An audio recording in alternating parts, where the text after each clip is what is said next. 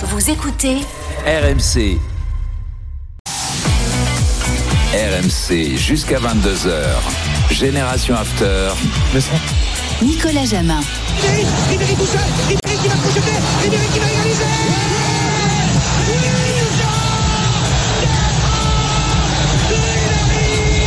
Io ho detto, già parlato già una settimana con eh, le persone della Fiorentina. J'ai un peu chahuté où j'ai fait tomber une personne et à partir du moment où il s'est fait mal au son coude, Ribéry, schönes Tor!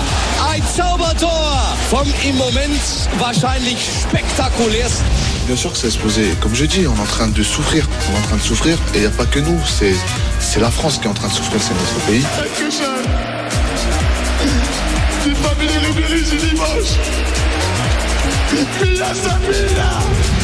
J'espère que la retourne va, va vite tourner pour, pour lui et surtout pour nous parce que ça, on en a besoin. Voilà Paul Vexio manette pour cette production Ribéry. Alors oui, effectivement, on a exhumé des déclarations de Ribéry qui nous ont fait un peu rire. D'ailleurs, Fred, tu voulais en parler rapidement. Il y a effectivement eu une forme de mépris, Mépris de classe. de classe, Alors- parfois avec Ribéry en France, Ouais, moi, je- euh, notamment. Quoi. Salut Willy, c'est Fred Hermel. J'avais une question. Willy. Sagnol est avec nous.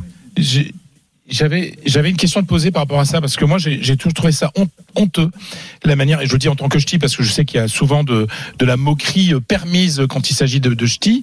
Euh, la manière de parler de, Franck Ribéry vous savez il y a plein de gens de ma famille qui parlent comme ça hein, donc euh, on parle comme ça chez nous. Je voulais savoir comment lui vivait ça parce qu'il était moqué d'une manière mais je pense qu'aucun joueur français n'a été au- autant méprisé autant moqué que, que Franck Ribéry. Donc je voulais savoir Willy toi qui l'as bien beaucoup fréquenté Comment tu. Est-ce qu'il t'en parlait Est-ce qu'il en souffrait de ça? Bah, on n'a on n'a jamais trop évoqué euh, ce genre de sujet. Après, ça, ça touche à, à l'intime. euh, euh, les joueurs de foot, on est, on est tous très potes, on est tous très, très proches. Mais, mais quand ça touche à l'intime, c'est un joueur de foot, il s'épanche pas trop. Hein. C'est un. On lui apprend, on lui apprend dès son plus jeune âge à pas montrer qu'il a mal, pas montrer qu'il est triste, pas montrer qu'il est content, pas montrer ci, pas montrer ça. Donc, mais je suis sûr, je suis sûr qu'il était touché, bien évidemment.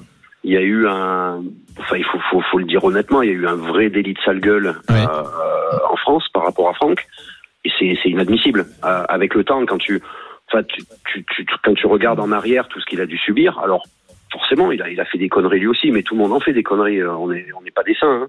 Et, et mais il y a eu un vrai délit de sale gueule, et c'est, enfin pour moi qui était son coéquipier, même pour moi parfois c'était difficile à, à bah, difficile à entendre certaines choses parce que parce que en plus quand euh, quand tu le connais euh, partout où il est passé il n'y a pas grand monde pour dire que Franck c'était pas un mec bien hein.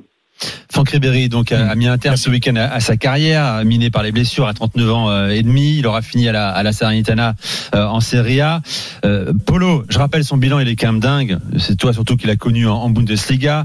Euh, bon, il y a, il y, a, y a neuf titres en Bundesliga, six coupes d'Allemagne. Il y a aussi une coupe de Turquie avec le Galatasaray. Il y a aussi une Ligue des Champions en 2013, bien sûr avec le Bayern, une Super Coupe d'Europe. 81 sélections en équipe de France. Euh, comment on a rendu hommage à Ribéry ce week-end en Allemagne, Polo? Bah, euh, déjà, euh, on sait qu'il a un poste qui l'attend au Bayern Munich lorsque il décidera de revenir un jour au Bayern Munich. Il était considéré euh, un petit peu comme un enfant d'Oulionès, mais euh, la, la vie de, de Franck Ribéry en, Allemagne, on n'a pas tant parlé que ça euh, dans les médias. Évidemment, on a, on a, on a rappelé euh, sa carrière tout simplement parce qu'on avait quand même le match entre Dortmund et le Bayern et qu'on a beaucoup parlé euh, de, de cette rencontre. Mais euh, si tu veux, c'est spécial Franck Ribéry en Allemagne parce que il y a plus, déjà il y a plusieurs périodes au Bayern. Euh, lorsque Willy était encore était encore là, euh, c'était pas forcément l'amour fou entre euh, Franz Beckenbauer et euh, Franck Ribéry. Euh, on parlait d'élite sale gueule, etc. Beckenbauer avait rappelé quand même que c'était un Français qui se faisait de la pub sur le dos du Bayern et qu'il avait rien à faire là, que c'était un mercenaire. Rappelons aussi qu'il a failli, qu'il a voulu forcer plus ou moins son transfert au Real Madrid et que euh, l'image de Franck Ribéry a complètement changé lorsqu'il y a eu l'affaire Zaya qui a explosé en 2010 et c'est le Bayern qui a sauvé Franck Ribéry euh, parce que dans le, le- dans le conseil de surveillance du Bayern Munich, il y a euh, quelqu'un qui s'appelle Mark Vort à l'époque qui a disparu maintenant et qui était euh, membre de- du groupe média Bourda et le groupe média Bourda détenait notamment l'associé le, le magazine Bunte qui détenait les photos de euh, l'affaire Zaya. Donc tout ça a été orchestré et ensuite, euh, en gros, on a fait comprendre à Franck Ribéry qu'il devait se taire un petit peu et arrêter ses frasques, etc. etc. Et il a rendu, et c'est là où je suis d'accord avec euh, avec euh, Willy, il a rendu au centuple ce qu'il a, ce que le Bayern a fait pour lui. C'est-à-dire, c'est une légende aujourd'hui, c'est un icône, c'est une icône, pardon, euh, au, au Bayern Munich parce que il a, et là on peut parler de délit de sale gueule à l'inverse, c'est que justement l'intelligence des Bavarois, ça a été de comprendre assez rapidement que Franck Ribéry, euh, c'était pas le gars qui allait résoudre le problème de la fin dans le monde ou l'écologie, et que, ben, par contre, il mouillait le maillot à toutes les rencontres, même quand il n'était pas à 100%, il se bougeait sur le terrain, etc. Donc, euh, et si on parlait de, de mépris de classe, le vrai mépris de classe, à mon avis, il n'est pas forcément entre ce qui s'est passé en France et Franck Ribéry, mais c'est la façon dont on lui a volé le, le, le Ballon d'Or en 2013. Parce que ça, c'est le fait, ça, c'est le, le C'est sa mépris de grande classe. blessure, effectivement. Alors que, alors qu'il est champion d'Allemagne, il gagne avec des champions. Il gagne tout. Il est, Il est joueur de l'année par, euh, par l'UFA, désigné joueur de l'année par, par l'UFA également. Exactement. Et, ça, c'est, euh, c'est, je pense que c'est une blessure pour lui parce que ça revient maintenant. Mais quand tu fais l'analyse, moi, je me rappelle à l'époque, j'avais écrit euh, beaucoup sur cette affaire-là parce que ça me touchait par rapport à mes convictions. C'est le gars qui est pas le meilleur de la classe, mais cette année-là, il est numéro un. Parce que Cristiano Ronaldo, il commence à se mettre à fumer, il commence à regarder les filles, etc. Euh, je me rappelle, on avait parlé avec Fred à l'é- à l'époque. Et, et en fait, on, on, on lui dit, bah non, tu comprends, t'es mal né, toi. Hein, euh, Cristiano Ronaldo, c'est un fils d'avocat, il va aller dans les grandes écoles. Donc on va lui donner le Ballon d'Or. Et comme par hasard, les journalistes, lui, lui, le journaliste lui avait donné le titre du meilleur jour de l'année en Allemagne. Et c'est comme si tu avais la maîtresse euh, un peu 68 art sur les bords, qui comprenait ce qui vient de se passer, qui lui filait une, une boîte de chocolat. Quoi. C'est, ça en fait ce qui s'est passé en 2013. Donc le mépris de classe, il est même pas, j'ai envie de dire, sur l'incompréhension, parce qu'avec Willy on pourra en parler longtemps. Moi j'ai d'autres échos, notamment d'anciens joueurs de l'équipe de France qui n'ont pas forcément le même eu le même rapport avec Franck Ribéry, euh, au point de vue positif, je veux dire. Euh, mais le vrai mépris de classe, c'est le fait qu'on lui a enlevé pour moi le Ballon d'Or 2013. Willy, euh, c'est vrai qu'il a, il a dit et redit, hein, Franck Ribéry, hein, il a vécu comme une injustice ce- de ne pas être désigné Ballon d'Or en 2013. Pa- Parle-moi du, du joueur que tu as connu en équipe de France également. Euh, il fait partie des, des- des meilleurs coéquipiers que tu as pu croiser dans ta carrière Ouais, je- T'en as, t'en as- t'en as- J'ai- t'en as croisé un paquet, hein, évidemment. J'ai eu de la chance, j'ai eu de la chance de jouer avec des joueurs extraordinaires euh, à côté de moi et, et c'est un vrai privilège. Franck, euh, je l'ai surtout connu euh, bah, au début de sa, son aventure avec l'équipe de France pendant deux ans. Euh, je l'ai connu voilà de deux ans, euh, deux ans au Bayern avant, avant que je doive, euh, avant que voilà, avant que que mon corps euh, dise dise stop. Euh, donc je l'ai vraiment, moi je l'ai plus côtoyé au début. Après, c'est toujours pareil. Euh, Franck, c'est un, il faut. euh, pour- pourquoi aussi à un moment donné, il a, il a peut-être eu des relations peut-être conflictuelles avec d'autres joueurs ou parce que Franck, à un moment donné, on a voulu lui lui, lui filer entre guillemets le, le, le leadership, euh, notamment en équipe de France.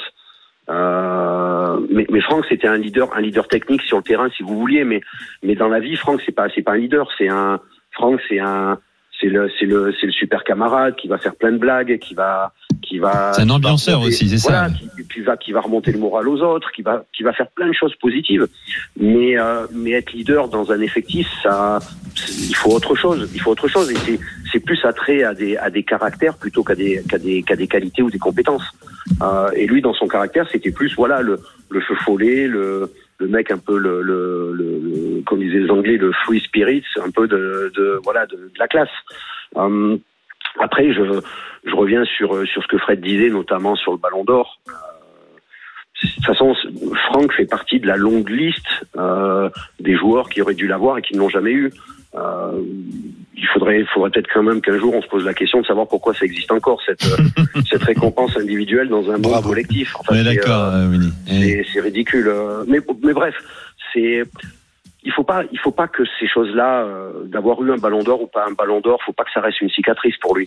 Euh, faut pas que ça reste un, un, un, un mauvais moment parce que parce que c'est parce que c'est pas forcément un, un, un reflet de la, de la réalité. Tout le monde sait qu'en 2013, de toute façon, le meilleur joueur en Europe, c'était Franck Ribéry, euh, point à la ligne. Euh, À l'époque, on c'était encore FIFA Ballon d'Or, donc il y avait, Ouais.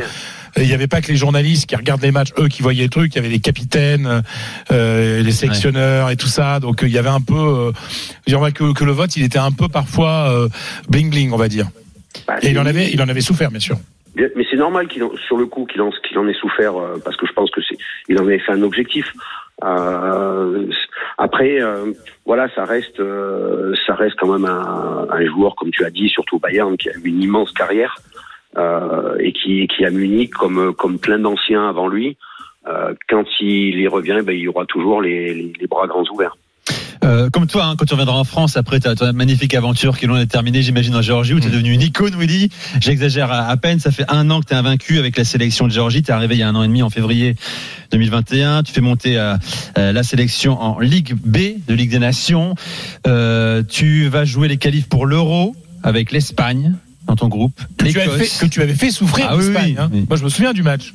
Ouais. Euh, le match aller, parce que le match retour, on n'a pas fait souffrir. Non, mais vraiment. le match aller, euh, l'Espagne marquait à la dernière minute, je me souviens bien. C'est Ça, hein. Oui, c'est ça, c'est ça, ouais. L'Espagne, l'Écosse, la Norvège, la- D'Alande et Chypre. Alors, une question direct studio pour toi euh, de Farid qui nous dit c'est un plaisir d'entendre Willy sur RMC. Une question et pardonne mon ignorance par avance. Quel sera ton objectif en 2024 avec la, la Géorgie et en quelle langue échanges-tu avec tes joueurs?